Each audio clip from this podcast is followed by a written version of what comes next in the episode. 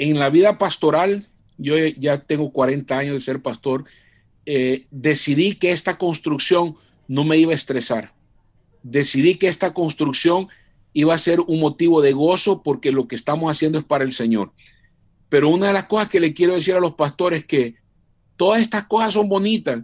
¿Quién no quiere tener una iglesia grande? ¿Quién no quiere tener una iglesia próspera? Es raro el pastor que dijera, yo no quiero tener una iglesia próspera. Todos queremos una iglesia próspera.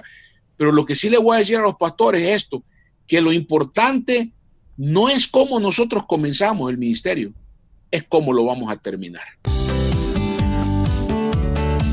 Sin el equipamiento correcto, no hay crecimiento. Equipados es el podcast que existe para ayudar a cumplir con efectividad su tarea a aquellos que han sido llamados por el Maestro a equipar la iglesia. Ahora con ustedes, los anfitriones de Equipados, Ariel Irizarri y Ramón Osorio.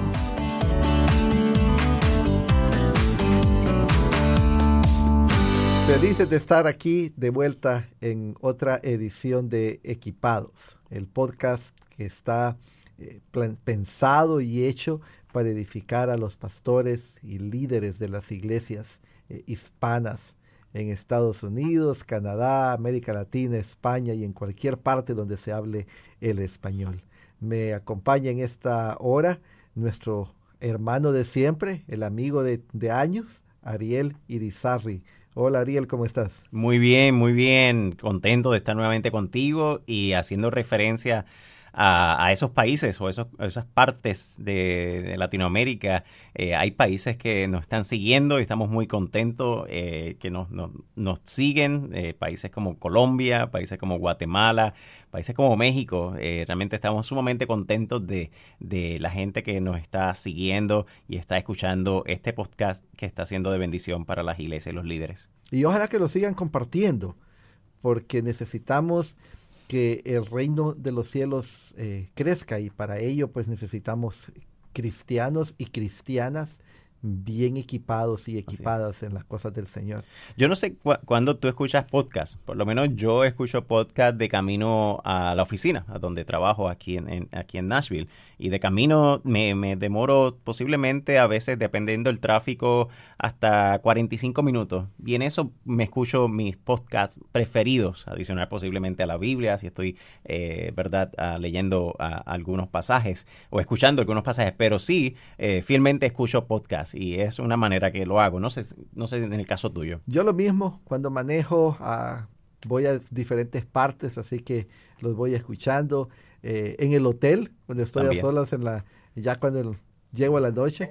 Eh, en la casa también. En la casa. Así que en diferentes lugares, eh, ahí ando escuchando diferentes podcasts. Y lo, digo porque los amigos posiblemente lo están escuchando en la internet, que lo pueden hacer en www.equipados.com equipadospodcast.com, pero lo puedes descargar eh, si tienes un teléfono iPhone, lo puedes tener allí en el, en el app, de, en la aplicación de los podcasts y allí buscar eh, lo que es equipado o ve a la página principal, como ya mencioné, y de allí entonces puedes suscribirte o te va a ayudar a suscribirte en el app, en lo que es el App Store o lo que es en el podcast eh, app de Apple. También se encuentra en TuneIn o se encuentra en Spotify y en diferentes otras plataformas que si tienes un, Android lo puedes también descargar como aplicación y así lo tienes cada vez que tengamos un nuevo episodio te va a salir allí y lo puedes estar escuchándolo y lo puedes estar compartiendo. Qué bueno. Eh, y hoy estoy feliz, estoy contento. Tengo, tenemos de invitado a un gran amigo, hondureño, por cierto, eh, seguidor del equipo contrario al mío, pero igual lo perdonamos. Eh, y es el reverendo, el pastor Gonzalo Rodríguez. El pastor Gonzalo eh, pastorea la iglesia El Buen Pastor en Merari, Luisiana. Si no sabe dónde queda esa ciudad, solamente diga Nueva Orleans y ya todo el mundo sabe dónde está. y, y, es un pastor que yo creo que tenemos muchísimo, muchísimo de qué eh, aprenderle. Si hay algo de que a mí me encanta de él es cómo ha liderado su iglesia por varias décadas ya. Y es una de las pocas iglesias hispanas a nivel nacional que ha llegado a, ser totalmente autosostenible, autogobernable, con edificios, han comprado casas, pero mejor dejamos que él nos diga directamente su historia. Así que, Gonzalo, amado hermano. Eh, bienvenido, Gonzalo. Un placer estar con usted, mi hermano Ramoncito y mi hermano Ariel. Qué alegría poder compartir este tiempo con siervos de Dios y pues para mí es un placer. Aquí le saludo el pastor Gonzalo Rodríguez. Eh, tengo, voy a cumplir 40 años eh, de estar pastoreando la misma iglesia, Iglesia El Buen Pastor en la ciudad de Metri. Y verdaderamente Dios ha sido muy bueno con nosotros. Eh, hemos recibido tantas bendiciones, pero lo más lindo es el sueño que toda iglesia hispana, o por qué no decirlo, anglosajona, es llegar un día a tener su propio edificio nosotros comenzamos en el año 1980 con cinco personas y pues eh, una iglesia americana fue la que nos patrocinó y, pues el grupo ah, comenzó a crecer de cinco personas a 15, a 20, 35, 40, pero siempre soñamos algún día con comprar nuestro propio edificio. Eh, pero el grupo comenzó a crecer tanto que la iglesia americana estaba un poco preocupada de ver el crecimiento nosotros íbamos creciendo, ah, pero la iglesia americana eh, estaba teniendo problemas internos y empezó también a, bajar la asistencia. Y, bueno, quiero decirles que ellos se preocuparon de ver que el grupo hispano iba creciendo, que llegó el punto donde eh, los diáconos se reunieron conmigo y me dijeron que nosotros teníamos que movernos del local. Eh, y yo les pregunté que por qué, que cuál era el problema, si es que ya no nos querían ahí, si querían que nos fuéramos. Nunca se me van a olvidar esas palabras cuando el presidente de los diáconos dijo, the sooner, the better. Entre más rápido se vayan, mejor. Y como nosotros los hondureños tenemos un dicho que dice, de mejores casas me han corrido, pues nos, corrieron prácticamente. pero esa fue la bendición más grande que pudo haber pasado en la vida de la iglesia hispana, el buen pastor, porque al salirnos de ese lugar, con más deseos, decidimos que teníamos que comprar nuestro propio local para comenzar a reunirnos. Eh, yo siempre predicaba y decía a los hermanos que el mismo Dios de los americanos es el mismo Dios de los hispanos, porque eh, Dios dice, mío es el oro y la plata. Y comenzamos a orar y a sembrar eso en el pueblo hispano de que por qué nosotros no podíamos llegar a tener nuestro propio edificio. Y empezamos a orar, empezamos a soñar y de repente encontramos que había una iglesia que la estaban vendiendo en el área de Metri y estaban pidiendo 180 mil dólares. En ese tiempo era un dineral. Y nosotros pues dijimos, bueno, va a ser bien difícil tener ese dinero, pero yo en mi mente, como conocía a la persona que trabajaba en bienes y raíces, que era de Guatemala, le pedí que si ellos nos podían hacer una rebajita o una oferta. Y ella entendió que más bien lo que yo le estaba pidiendo es que hicieran la oferta de 180 mil. Pues el domingo fuimos a ver el terreno y cuál fue nuestra sorpresa que había un rótulo que decía sold, vendido. Ah. Y nos sentimos tristes porque cuando llegamos con un grupo de unas 15 personas a orar y miramos el rótulo, dijimos, hermanos, lastimosamente se, nos adelantaron. Pero en eso llegó la señora de bienes y raíces y cuando ni se había bajado del carro, cuando yo le dije, eh, Miss Leonor, ¿qué pasó? ¿Quién compró el edificio? Y me dijo, ustedes, me dijo. Pero para continuar, antes de continuar con la historia de, del edificio, déjanos conocer un poquito de ti. ¿Estás casado? ¿Tienes hijos? Cuéntanos un poco de ti. Sí, mi esposa es de Guatemala, ella se llama Iliana Catalina ah, Rodríguez y Dios nos ha bendecido con tres hijos, uh, dos varones, una niña, los tres casados y pues Dios me ha dado la alegría más grande de mi vida, una de las alegrías más grandes que ya soy abuelo. Tengo ya mi primer nieto, Leo Gonzalo. Y muy feliz de ver que también mi familia, eh, todos sirven conmigo aquí en la iglesia. Un nieto tienes. Un nietecito, sí. Ah, mira, qué bueno, qué bueno.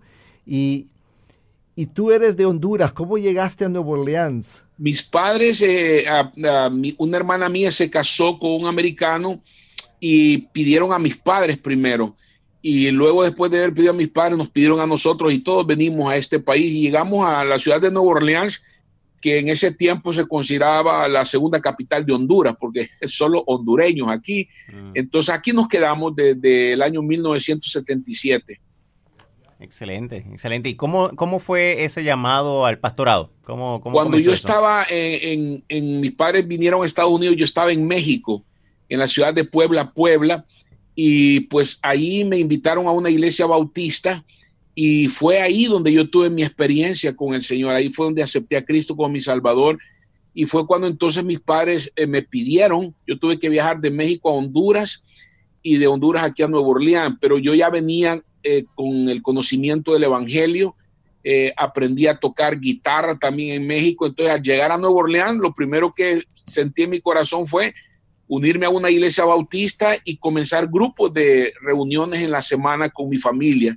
Y ahí fue donde comenzó oficialmente el grupo. Wow, interesante. Así que fue orgánico como tal. El Señor te dirigió a, hacer un pequeño grupo y el Señor entonces así confirmó tu llamado. Lo interesante es que yo asistía a la primera iglesia bautista y yo hablé con el pastor eh, interino en ese tiempo, el hermano Miguel Ángel Olmedo, y yo le dije a él que yo estaba dirigiendo un grupo el sábado y le pregunté que si ellos podían conseguir a alguien que fuera a pastorear ese grupo y él me dijo que me iba a avisar. En tres meses él me llamó de nuevo y me dijo que ya había encontrado una iglesia que iba a patrocinar el grupo. Mm. Y yo muy contento le dije, qué bien, ¿y quién va a ser el pastor? Y me dijo, usted. Mm. Ahí sí casi me dio ataque al corazón. Pero dije al Señor, Señor, si tú me llamas, eh, el Dios que llama es el Dios que capacita. Acepté el llamado y el 5 de octubre de 1980 se comenzó la, la misión. En ese tiempo se llamaba Misión Bautista de Bridgedale, ah. ¿verdad? Y comenzamos ahí con un total de unas 5 a 7 personas. Mi hermano, una de las cosas que es muy común hoy en día, no tanto en el mundo hispano, pero es muy común más en el mundo americano, es que los pastores tienden a moverse eh, entre 2 y 5 años tienden a ir de, una iglesia más pequeña a una un poquito más grande, de tal manera que van escalando las iglesias en cuanto a, la cantidad de gente que pastorean. Tú tienes 40 años en el mismo sitio. Eh, ¿Pensaste en algún momento que ibas a estar todo ese tiempo en la iglesia o, o cuál fue tu visión al inicio? Le doy gracias a Dios por la cantidad de mentores que Dios puso en mi camino. Eh, nunca se me va a olvidar lo que uno de mis mentores dijo. Un pastorado largo no es una garantía de que vas a tener un pastorado exitoso, mm. pero un pastorado corto es una garantía que no vas a tener éxito. Mm. Oh, wow, eso es poderoso, mi hermano. Entonces yo aprendí de que si iba a ser pastor, iba a poner mi buzón sobre concreto Mm. para que al momento que quisiera irme hubiera, estuviera difícil no correr tan rápido. Hoy hay pastores, de acuerdo a las estadísticas, que se mueven tan rápido de una iglesia a otra que a veces ni Dios mismo los encuentra. y es realidad. El promedio, como tú dices, de un pastor es de dos años en iglesia, luego se mueven a otra. ¿Qué vas a poder ver en tan poco tiempo? Yo en 40 años, que vamos a cumplir cuatro décadas este próximo año, el 2020, he visto tantos pastores que han salido de, la iglesia, he visto líderes, he visto tantas cosas y le doy gracias a Dios porque me quedé y porque sigo aquí luchando y, he sido obediente al llamado de Dios. Eso no quiere decir que Dios no te quiera mover a, otro, a otra iglesia, tampoco voy a, poner en juicio a los pastores que se mueven, pero los pastorados largos eh, uno puede ver muchas cosas, aprender mucho y ver lo que tú has sembrado y ver la cosecha, que es lo más lindo. Entonces, yo le doy gracias a Dios por estos 40 años que llevo aquí pastoreando. Wow, ¿y cuáles, cuáles ah, son los retos de, estos pastorados largos? ¿Cuáles son las cosas que posiblemente eh, tientan al pastor a, tal vez dejar esa iglesia y, irse tal vez a otro ministerio? Bueno, yo pienso de que la preparación de un pastor es vital porque tú no puedes llevarles a tu congregación eh, pastos que, como decimos, ya sean pastos viejos. Tú tienes que estar preparándote cada día, oyendo la voz de Dios, cuál es el mensaje de Dios para la iglesia. Mm. Y eso implica mucha disciplina, mucha preparación, porque realmente no es fácil. Aparte las exigencias del ministerio, el sueño de toda iglesia, creo que hispana, es, conseguir su propio local. Y a veces pensamos que eso es casi imposible para nosotros los hispanos porque decimos, bueno, es que nosotros somos pobres, nosotros no tenemos los recursos y no es cierto. Tenemos los recursos. Lo que pasa es que muchas veces no nos damos cuenta de que tenemos que enseñarle a nuestras congregaciones eh, las bendiciones de la mayordomía. Porque la Biblia dice que trae los diezmos al alfolí y hay alimento en mi casa, o sea, que no, hace, que no haga falta nada. Y yo aprendí eso desde que comencé a enseñarle a la iglesia que si los americanos, las iglesias americanas pueden lograr tener edificios y templos, ¿por qué nosotros no los podemos tener si es el mismo Dios? Pero tenemos que enseñarle a la gente a creerlo y también que la gente aprenda a dar con liberalidad. Eh, nosotros ahorita estamos en un proyecto de construcción de un millón de dólares y por la gracia de Dios, hasta el momento ya llevamos invertidos casi 900 mil dólares y no hemos tocado ni un solo centavo de un banco. Todo se ha ido recaudando a través de los años y ya tenemos ahorita una plusvalía de casi más de 2 millones de dólares en el edificio. Entonces yo me pregunto si se puede, Claro que sí se puede. Eh, al que cree todo le es posible. Y por eso es que a veces tenemos que decirlo esto, no para hacer alarde de lo que nosotros hemos logrado, no, jactarnos de lo que el poder de Dios puede realizarse cuando hay un grupo de personas que están dispuestos a creerle a Dios. Y eso nos trae de regreso a donde nos paramos antes. 180 mil dólares compraron un, un local, ustedes pensaban que ya lo habían, eh, que alguien más era quien lo había comprado y se dan cuenta por sorpresa que son ustedes. Tienen 30 días para recaudar los 180 mil dólares. Nos decías que los recaudaron, pero ahora tienen un terreno o un sitio. ¿Y ahora qué? ¿Qué pasó después? Bueno, la bendición es que cuando construimos el edificio, pues pensamos, bueno, ya tenemos el templo, gloria a Dios, lo logramos. Pero la verdad es que Dios es un Dios tan lindo que, que tú no te puedes quedar solamente en eso. ¿Qué pasó? De repente empezaron a vender casas al lado del templo y hemos ido comprando cada casa al lado, hemos ido comprando, llevamos ya como seis a siete casas compradas. Y lo que yo les he sembrado a la congregación, mi esposa me dio una, una idea muy linda, que a las casas que fuéramos comprando le fuéramos poniendo los nombres de los, de los libros del Nuevo Testamento. Entonces vamos por Mateo, Marco, Lucas, Juan, Hechos, eh, Romanos, eh, eh, Juan, y entonces les digo a los hermanos, vamos a ver si llegamos hasta el Apocalipsis con toda la cuadra. entonces, todos están emocionados. Al Viejo Testamento también.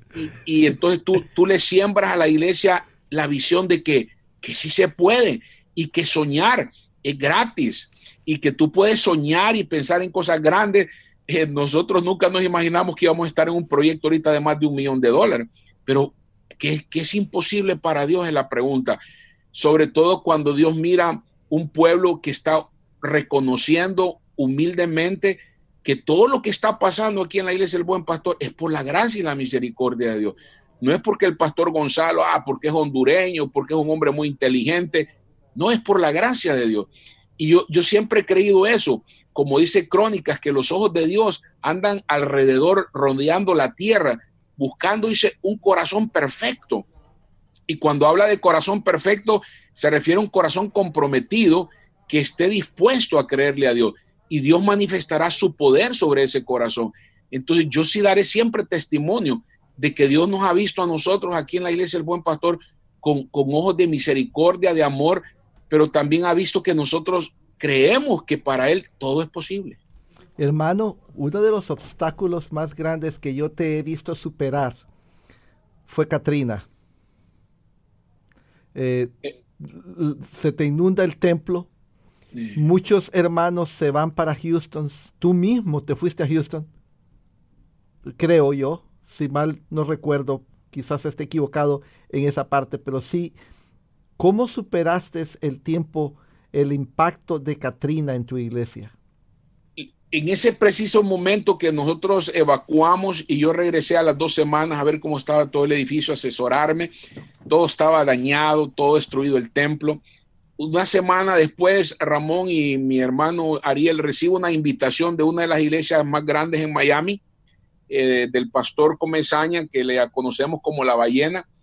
Y el pastor Comezaña siempre quiso que yo fuera a trabajar con él a Miami. Me dijo, Gonzalo, ¿no crees que esta es la, manera como Dios te está mostrando que ya es tiempo que te vengas a trabajar conmigo? Fue una oferta muy tentadora, pero yo me acuerdo siempre cuando uno mira una película que el último que se baja del barco es el capitán. Eh, el capitán se hunde con el barco y dice, Señor, este no es el momento para yo dejar esta iglesia. Podrá ser muy buena la invitación, pero me voy a quedar y voy a luchar. Y le doy gracias a Dios que decidí quedarme, Ramón, porque después de Katrina, yo siempre lo voy a decir aquí en, en Nueva Orleans, que el que no salió de deudas después de Katrina nunca va a salir de deudas. Jamás en mi vida he visto, vi tanta ayuda que nosotros recibimos. Con todas las ayudas económicas pagamos los préstamos, arreglamos el edificio, lo dejamos como nuevo y fue tanta las bendiciones que yo siempre todavía sigo recordando, Katrina. En Honduras para nosotros, Catrín es andar bien arreglado. Correcto. Pues Katrina nos dejó bien catrinos, nos dejó bien arreglados, porque no, fue tanta la bendición que recibimos económicamente y en todo aspecto que ahora nosotros estamos solventes económicamente de todos los edificios. Increíble, increíble. Como, como después de, de, la, de, la, dificultad vino entonces un tiempo de prosperidad. Así es. Yo siempre eh, tengo en mi mente las palabras del doctor Rick Warren que dice que Dios eh, hace de, de, crisis, Dios transforma las crisis a veces en bendición. Y esto es realidad, en realidad. Dios se especializa en convertir a eh, crucifixiones en resurrecciones. Y la verdad que eso fue claro en Katrina. Dios se manifestó de maneras increíbles eh, en todos los aspectos de la iglesia el Buen Pastor y de otras iglesias que, los pastores que se quedaron. Muchos se fueron, pero yo sí decidí quedarme y hoy le doy gracias a Dios de que me quedé, porque he visto tantas bendiciones. ¿Quién, quién ha sido su, su en medio de, de este proceso de 40 años? La verdad que una de las cosas que a mí siempre me han ayudado y le doy gracias a Dios, mi hermano, es el doctor Rick Warren. Eh, yo trabaja, he trabajado con ellos en Iglesia con propósito, he dado conferencias en, varias partes del mundo. Y yo hace años eh, fui a una conferencia en Saddleback y decidí adaptar, no adoptar, sino adaptar el paradigma de Iglesia con propósito. Quiero decirles que desde ese día hasta el día de hoy le doy gracias a Dios por la estructura sólida que tenemos en la iglesia del buen pastor de poder mover los grupos de asimilación a discipulado, a ministerio, a evangelismo. Entonces, eso fue un, para mí como pastor, me abrió los ojos en cuanto a la estrategia. Eh, hay un dicho que, que, dice que el que a nada le tira, a nada le pega. Con esta estrategia yo me di cuenta a dónde quería llevar a la iglesia. Y llevamos ya casi 20 años trabajando en este paradigma, en esta estructura, y eso ha sido para mí como pastor, nunca me cansaré de decirlo, eh, fue lo que le dio eh, propósito realmente al pastorado mío. Hermano, eh, es muy común que iglesias cuando se embarcan en, en proyectos de construcción, pierden la visión de evangelismo, de formación, y, muchas veces hasta terminan enojados y hasta peleados en el interior de la iglesia por esos proyectos. En tu caso no ha sido así. Yo he sido testigo de, la pasión, la unidad en la iglesia, el, crecimiento, hasta cultos nuevos estás iniciando. Eh, ¿cómo, ¿Cómo lograste eso? ¿Cómo balanceas el énfasis en la necesidad de dar, pero también no perdiendo la visión del reino. Yo pienso que la clave es establecer en la iglesia bien los propósitos. Nosotros trabajamos con las clases de propósito, entonces nosotros tenemos líderes de discipulado que se encargan del discipulado, tenemos líderes de asimilación que son los que asimilan a todas las personas nuevas que llegan a la iglesia Luego tenemos también nosotros el Ministerio de Evangelismo que está corriendo siempre. Entonces, lo que yo miro aquí es que el, pastor Gonzalo, aquí no, la iglesia no, no gira alrededor del pastor Gonzalo, gira alrededor de los propósitos. entonces, aunque yo me vaya, la iglesia va a seguir con los propósitos. Y eso es lo bonito, que la gente entienda que la iglesia del buen pastor no está fundada sobre Gonzalo Rodríguez, es sobre Jesucristo. Entonces, si tú tienes en tu iglesia líderes preparados con cada uno de esos propósitos, la iglesia va a seguir creciendo saludablemente. Nosotros todos los meses tenemos bautismo, todos los meses se unen personas a la iglesia. ¿Por qué? Porque el, sistema camina solo con los líderes. Mm. Entonces, me doy cuenta de que esa ha sido una de las fortalezas más grandes que he visto en la iglesia, cómo tener un diseño donde tú prepares líderes que, que sigan adelante la obra, no, que no dependan de ti, porque si dependen de ti, tú te vas y la obra ahí puede terminar. Muy bien, muy bien. ¿Y, y, qué tal la comunidad? ¿Cómo ha sido afectada en esos 40 años la comunidad? Hemos, hemos visto que ha comprado propiedades, pero ¿cómo ha sido influenciada la propiedad, la perdón, la comunidad por medio del ministerio de la Iglesia del Buen Pastor? Bueno, nosotros ahorita estamos teniendo un ministerio que está causando un impacto tremendo en la comunidad. Hay una compañía que se llama CRC, esta compañía al mes a nosotros nos traen contenedores de comida valorados en casi 80 mil dólares. Y esos contenedores nos los regalan a nosotros aquí a la iglesia. Entonces nosotros hemos establecido un ministerio de regalar comida. Pero nos ha sorprendido la necesidad tan grande que hay en no solo la comunidad hispana, sino los americanos, todos.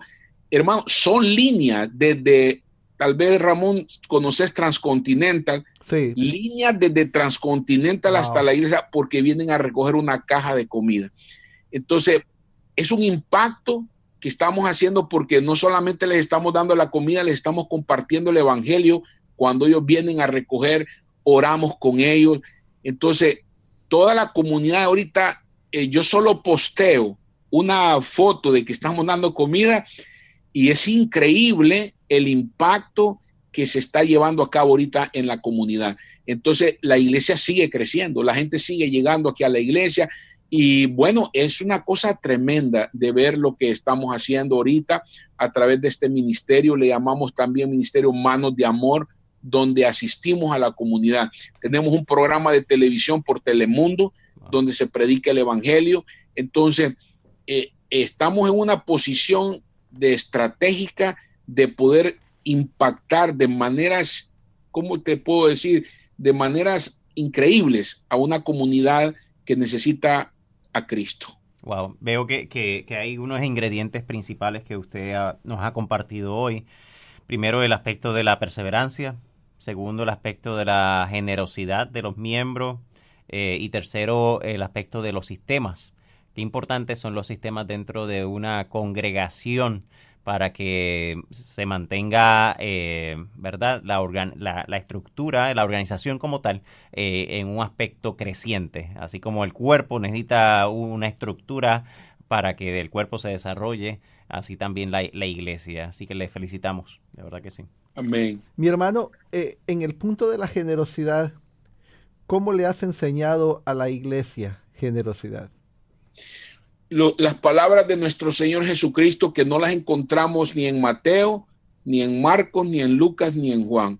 La encontramos en el libro de Hechos, cuando Jesús dijo, cosa más bienaventurada es dar que recibir. Entonces, hemos aprendido que, que dando es como nosotros recibimos. Yo, yo, me sorprendo y eso lo he aprendido. El año pasado fuimos a Guatemala, un viaje misionero, y colectamos casi 10 mil dólares para ir a un orfanatorio que se llama Casa Bernabé. Mm. Y fuimos a regalar esos 10 mil dólares, a comprarles lavadoras, secadoras, materiales de construcción para ese orfanatorio.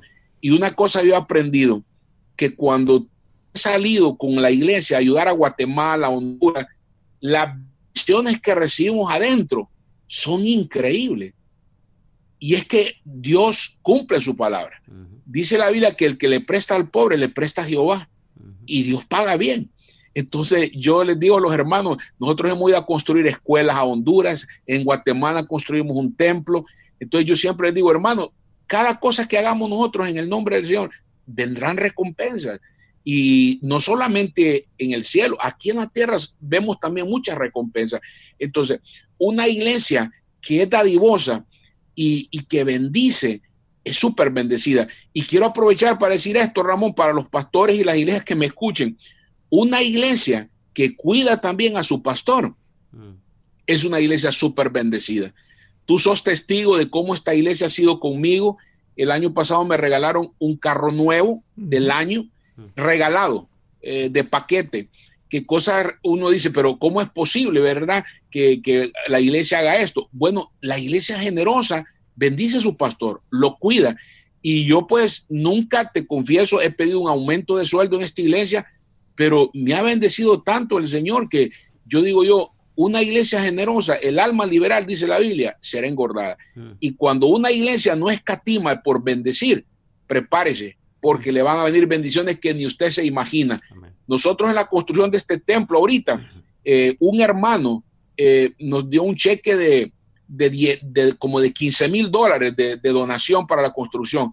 Y yo le dije, hermano, no se, no se habrá este equivocado, le digo yo, en el cheque. Y me dijo, pastor, me, si yo no puedo ser fiel en un proyecto de 100 mil dólares, ¿cómo le voy a ser fiel en un proyecto de un millón de dólares? Ese mismo hermano, Ramón, me hizo todos los cimientos del edificio. Él hizo todo el trabajo del concreto, más de 100 mil dólares. Cuando yo me acerqué a preguntarle, hermano, ¿cuánto te debemos? Pastor, no me deben nada. Yo ya me había preparado para hacer esto. Entonces ahí aprovecho para decirle yo, viejo, está siendo fiel en un proyecto de un millón de dólares, porque dio 100 mil, casi 100 mil dólares en solo ayuda. Esa es gente hispana, esa es nuestra gente que, que cualquiera puede decir, pero ¿cómo? Sí, mi hermano, sí, mm. mi hermano, Dios levanta gente en las iglesias generosas que no escatiman por dar para la obra del Señor. Wow, wow. Y yo, yo, creo que eso es un reflejo también eh, enseñado de la misma persona del pastor Gonzalo, eh, que están eh, siendo entonces ellos imitadores de lo que ha visto en usted. Y yo creo que algo que podemos aprender de su ministerio es eso, es que esa perseverancia tiene fruto y esa, ese buen comportamiento tiene fruto. Eh, pastor, eh, cuando, cuando pensamos en, en, el aspecto de la mayordomía, ¿cómo le enseña? ¿Cómo, ¿Cómo le instruye el aspecto del diezmo, el aspecto del, del dar en medio de proyectos? ¿Cómo le instruye a sus miembros? Por ejemplo, una de las cosas que yo aprendí y le doy gracias a que fui bien enseñado, que en nuestra iglesia el buen pastor, nosotros ¿cómo te puedo decir? Nunca estamos pidiendo dinero. Como hay iglesias que para todo necesitamos dinero porque no podemos pagar el templo, que nosotros no pedimos dinero. Nosotros lo que hacemos es que le enseñamos a la iglesia a ser fiel en su mayordomía, a traer sus diezmos. Porque ahora en las iglesias casi todo es dinero, dinero, que hay que dar para esto. Entonces la gente ya, ya está cansada de estar viendo que, le pedimos dinero. Nosotros comenzamos un programa de radio y de televisión que son casi 30 mil dólares al, año en inversión. Jamás hemos pedido en un programa de radio dinero. Todo Dios lo ha provisto. Porque si tú le enseñas a la iglesia a ser fiel en su mayordomía, a traer los diezmos, como dice la palabra, no tienes por qué estar pidiendo dinero, porque la gente tiene que ser educada. Y yo siempre les digo a los hermanos, el ser un buen mayordomo, eso refleja mucho, porque si usted no es fiel en lo poco, ¿cómo le va a ser fiel en lo mucho? Y a veces yo le digo, hay gente que dice, pastor, eh, eh, cuando yo, si yo me gano la lotería, yo le voy a ayudar a usted a, a pagar el edificio. Yo le digo, hermano, si usted no puede ayudar con lo que usted tiene, no va a ayudar con lo que usted no tiene. Exacto. Porque usted tiene que aprender a ser fiel en lo poco. Y yo te lo digo, yo antes de ser pastor comencé a diezmar no porque soy pastor diezmo, sino que yo aprendí a diezmar de acuerdo a la palabra de Dios. Entonces, a mí me enseñaron eso y aprendí a creerle a Dios, que si tú das tu diezmo, Dios va a abrir las puertas de los cielos y va a derramar bendiciones que sobreabunden. Entonces, nosotros educamos a la iglesia y hay una campaña que nos dio un resultado tremendo, se llama Transformados, de, de Rick Warren. Es una campaña que dura 40 días, que habla de la transformación. Y una de las cosas que me encantó que dijo el doctor Rick Warren es que usted quiere salir de deudas, comience a diezmar. Hmm. Y va a ver usted cómo sale de las deudas. Y nosotros hemos optado esto aquí en la iglesia, por eso hemos visto cómo la gente se ha educado a ser fieles en su mayordomía. Entonces, cuando una iglesia es fiel en mayordomía, tú vas a ver los resultados. Y si hay una buena administración y se maneja el dinero con responsabilidad y con integridad, con más deseos da la gente dinero porque dicen, aquí está lo que nosotros estamos apoyando. Entonces, eso crea confianza y desarrolla un deseo de, ser fieles en, en cuanto a la mayordomía. Wow, qué hermoso. Yo creo que los pastores, líderes, miembros que nos han, que te escuchan, mi hermano, yo creo que están retados. Mm, creo yo que más de alguno está un poco atemorizado tal vez, pero si le creen a Dios como tú dices, es posible, es posible seguir adelante. Eh, ¿Qué consejo le darías a los que nos escuchan en este tiempo, ya sea pastores, líderes o, miembros de iglesias? ¿Cuál sería una última palabra de consejo de que tú les darías antes de despedirnos hoy? Yo les quisiera decir a todos los que somos pastores que en la vida pastoral, yo ya tengo 40 años de ser pastor, eh, decidí que esta construcción no me iba a estresar. Decidí que esta construcción iba a ser un motivo de gozo porque lo que estamos haciendo es para el Señor. Pero una de las cosas que le quiero decir a los pastores es que todas estas cosas son bonitas. ¿Quién no quiere tener una iglesia grande? ¿Quién no quiere tener una iglesia próspera? Es raro el pastor que dijera, yo no quiero tener una iglesia próspera. Todos queremos una iglesia próspera. Pero lo que sí le voy a decir a los pastores es esto, que lo importante no es cómo nosotros comenzamos el ministerio, es cómo lo vamos a terminar. Y eso sí, yo lo aprendí, que yo quiero terminar bien. Por eso me estoy cuidando en mi vida espiritual. Eh, oigo noticias en, el Baptist Press, oímos noticias de pastores que los hemos conocido, que los hemos amado y que han caído en problemas de infidelidades o de abusos sexuales.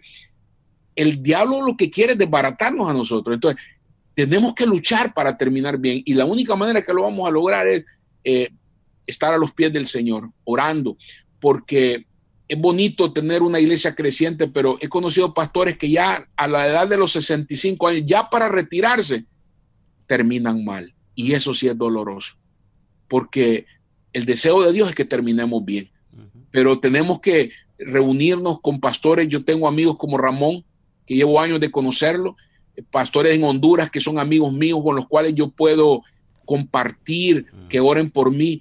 Entonces, que recordemos que no estamos solos. Busquemos amigos que nos ayuden a, terminar bien, pues. Porque la cosa más linda va a ser cuando lleguemos a la presencia de Dios, que Dios nos diga, bien buen siervo y fiel, sobre poco fuiste fiel, sobre mucho te pondré, entra en el gozo de tu Señor. Me encanta. Bueno, muchas gracias, eh, Pastor Gonzalo. Gracias por todas esas palabras, gracias por todos esos consejos, gracias por su testimonio y gracias por lo que está haciendo allí en, Nueva Orleans, donde está impactando miles y miles y miles de vidas y oramos que el Señor siga prosperando y bendiciendo este ministerio.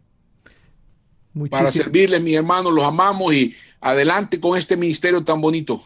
Gracias, hermano Gonzalo. Que Dios te bendiga. Nos vemos, eh, nos vemos pronto. Así es, Ramoncito. Y felicitaciones, mi amado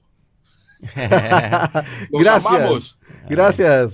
Todo mi amor para ti y saludos también de, mi familia para ti. Te, te queremos Igualmente, muchísimo. Ramosito, ya ves que te quiero mucho. Cuídense. Gracias, Marón. Hasta luego. Hasta luego.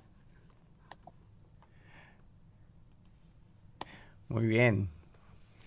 Hermano, yo creo que hemos sido retados con, la vida del pastor Gonzalo. Eh, me retó mucho el aspecto de la perseverancia. Eh, y el aspecto eh, de, la visión que ha, que ha tenido, cómo el Señor ha bendecido su ministerio y cómo Él no ha, no ha permitido que las presiones, eh, ni, ni, tan siquiera la situación de Katrina, cómo se vio tentado en ese momento de salir, sino que permaneció fiel a lo que el Señor le había llamado. Así que yo creo que también los, los que no han escuchado han sido, entiendo yo, que equipados y bendecidos. Tengo el honor de conocer personalmente a Gonzalo ya por muchos años. Eh, y él, junto con otros líderes de ese calibre, eh, muestran las, las mismas características. Eh, casi todos los líderes que impactan, que dejan legados, que logran grandes cosas para Dios, reúnen ciertas características que las podemos ver en Él. Número uno es un amor, una relación personal directa, mm. creciente con, con el Señor.